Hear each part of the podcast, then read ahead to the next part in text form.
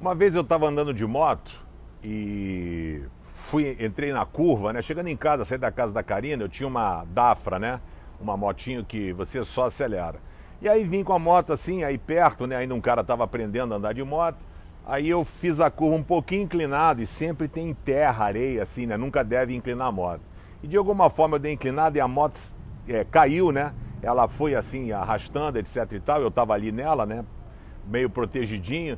Aí a moto caiu, velho, eu fui assim, tontão, tentando levantar. Impressionante que no mesmo minuto pararam umas 10 motos, né? A solidariedade. As pessoas já vieram, a moto já parou para proteger a minha de carro, o outro já veio, o outro cara pegou, me levantou, e eu já querendo levantar para ir embora, todo zonzo, né? O cara falou: aguenta aí, amigo, fica, fica calmo aí, né? Que eu sou acelerado, fica calmo aí que a gente fica um pouco tonto, passa, etc e tal.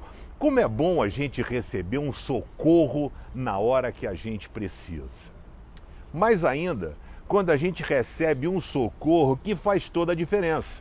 Um socorro definitivo, um socorro de quem tem poder para mudar o rumo ou o curso da história.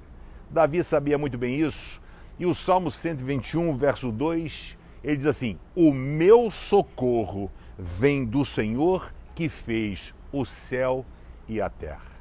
Ele tinha noção de que Deus era grandioso, Deus era poderoso, ele tinha todo o poder para poder reverter toda e qualquer situação.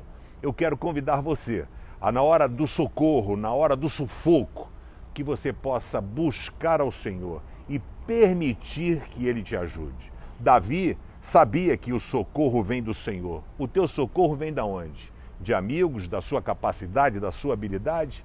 Perca tempo não, vá direto a quem tem poder para reverter toda e qualquer situação. Que o, que o teu socorro hoje venha do Senhor, Criador dos céus e da terra. Obrigado, gente. Se inscreve no canal Pense, bota lá, ativa o sininho e compartilhe o Pense com a rapaziada.